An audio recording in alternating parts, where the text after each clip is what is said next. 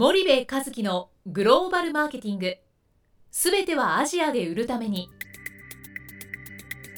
ポッドキャスト森部和樹のグローバルマーケティング。すべてはアジアで売るためには過去10年間で1000社以上の海外展開の支援を行った森部和樹がグローバルマーケティングを分かりやすく解説します。グローバルマーケティングとは世界のニーズに応えて利益を上げること。アジアで売るためにはものづくりプラスグローバルマーケティングを武器とした戦略を持たなければなりません。日本には素晴らしい企業が多く存在します。その企業とともにアジア市場を目指したい。再びジャパンアズナンバーワンと呼ばれる時代を作りたい。森部一樹はそんな思いを持ちながらこの番組を皆様にお届けいたしますこんにちは、ナビゲーターの東忠夫です。こんにちは、森部和樹です。じゃあ、引き続き、あの、まあ、アジア、中国のはい。MT に関してなんですけど、はい。まあ、意外と日本企業はディストリビューターを使ってということをおっしゃってたんですが、うんその先進グローバル企業ってよく、うん。まあ、P&G とかうん。ネセレとかっていうのをはい。具体例としてあげるんですけど、はい。そういった企業はい。もしくはまあ現地系でタイだったり、はい。中国系の企業ってあると思うんですけど、はい。そういった企業は具体的に MT とどうやって付き合ってるのかとかっていうのははい。どうなんですかね？直販です。直販、はい。うん。で、日本の企業は原稿があってもディストリビューターを使っはいてい。て、はい。はいでディストリビューターと一緒にり小売りに行くんですけど、うん。ディストリビューターに小売りに行かないでくれと、はいはい。えー余計なことは一切言うなうん。と言われたりするんですよはいね。はい。で結局それ小売りに舐められてるわけですよ、うん。まず現地法人があるのに現地にある小売りと直接交渉ができない現地法人の機能って一体何なのみたいな。はいはいはい。えじゃあいらないじゃんそこに人って。何の役にも立ってないわけですよね。う、ん。で何の役に立ってないっていうか調整役になっちゃうってことですよね。うん調整役になっちゃったわけですよね、うん。だって小売りの交渉できないんですから、はいはいはい。でねディストリビューターを使いますと。うん。じゃあそこまで100歩譲っていいと思うんですけどそのディストリビューターと一緒に小売りにじゃあ行きましょうとうんご挨拶にっていうことで行くんですけど、そのディストリビューターが余計なこと言うなとなぜ余計なこと言うなっていうかって言ったら小売りがねいやこういうプロモーションやってくれとか言ってくれって、まあ、お金ちょうだいって言ってくるわけですよ。でメーカーが行くと日本のメーカーが行くとお金ちょうだいの話になるからディストリビューターが日本のメーカー連れてきたくないみたいな、うんで結局かもられちゃってるわけで、なんかそこが悲しいですよね。うん。先進グローバル企業は小売りにスイス人行かないし、はいはい。小売りにアメリカ人も行かない。うん。現地の責任者が小売りとプロフェッショナルな交渉をするっていう中で、なんかよくわかんない人が一緒に小売り行ってそりゃ言いますよね、はいはい。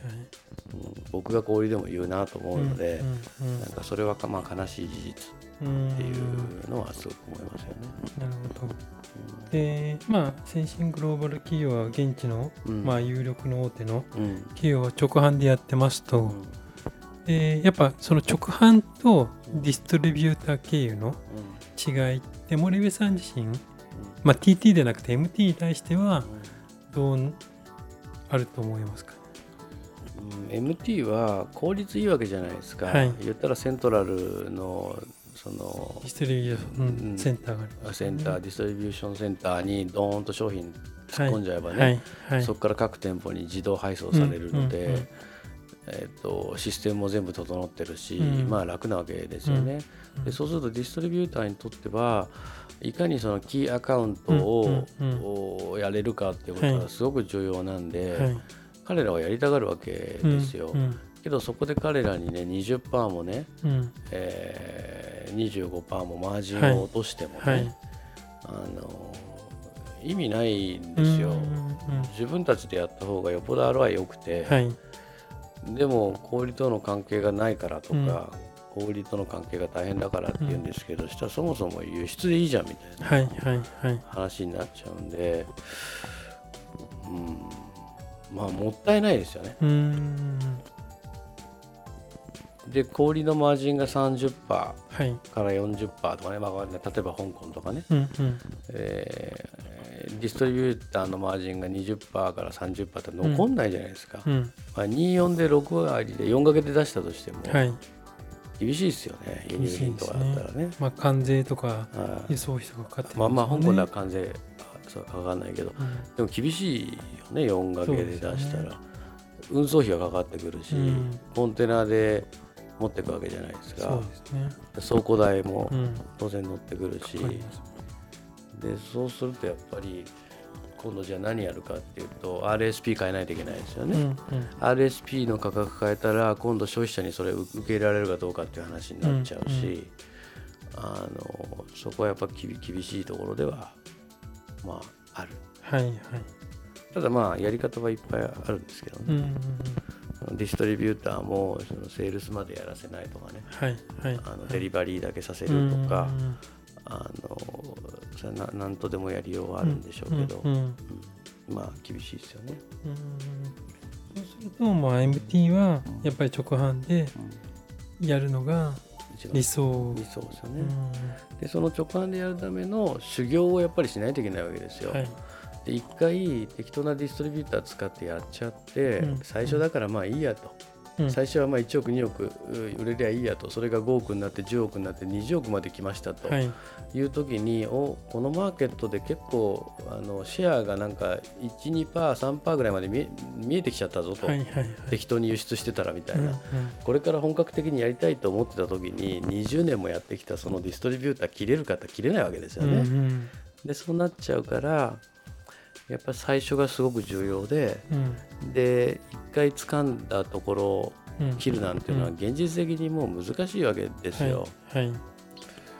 だからあのそこはやっぱりなんだろう長期で戦略を立てた上でどのディストリビューターにするのかとか使うのか使わないのかみたいなことは考えていかないと、うん、厳しいですよね。うんうんなるほど、そうするとやっぱ最初どこと MT やるにしても、うん。どこのディストリビューターと組むかっていうのはしっかり見極めないといけないと、うん。うん。そうですね。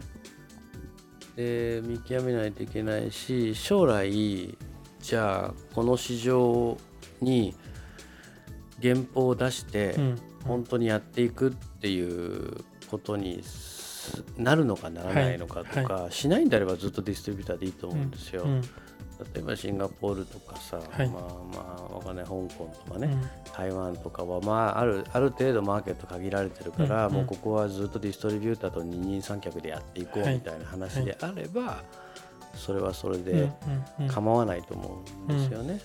ただそうじゃないポテンシャルのあるような国だと、やっぱりなかなか難しくてで ASEAN の方なんかで例えば、えーインドネシアでもフィリピンでもいいですけど MT マストで TT にポテンシャルがすごいあるような国で、はいはい。今まではあなんか適当に輸出して MT だけやってたんだけど、うん。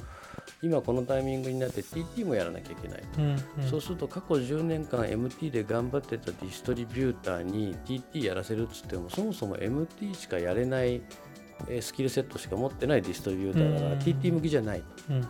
一方でじゃあ TT の一番しんどいところだけやるために新規のディストリビューターをあのアサインしたとしてもそのディストリビューターにとっては MT の美味しいところは別のところにやられて 自分たちだけ TT かよみたいな、はいそんなのやってらんねえよみたいな話になっちゃうんですよね。うんうんでそうするとやっぱり安易にそれを決めるっていうのも違う。ん、違うんですよね。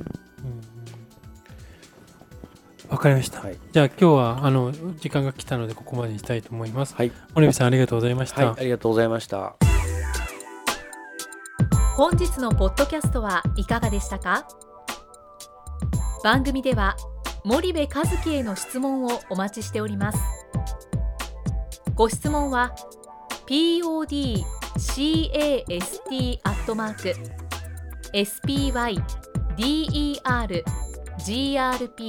.com ポッドキャストアットマークスパイダー grp.com までお申し込みください。たくさんのご質問をお待ちしております。それではまた次回お目にかかりましょう。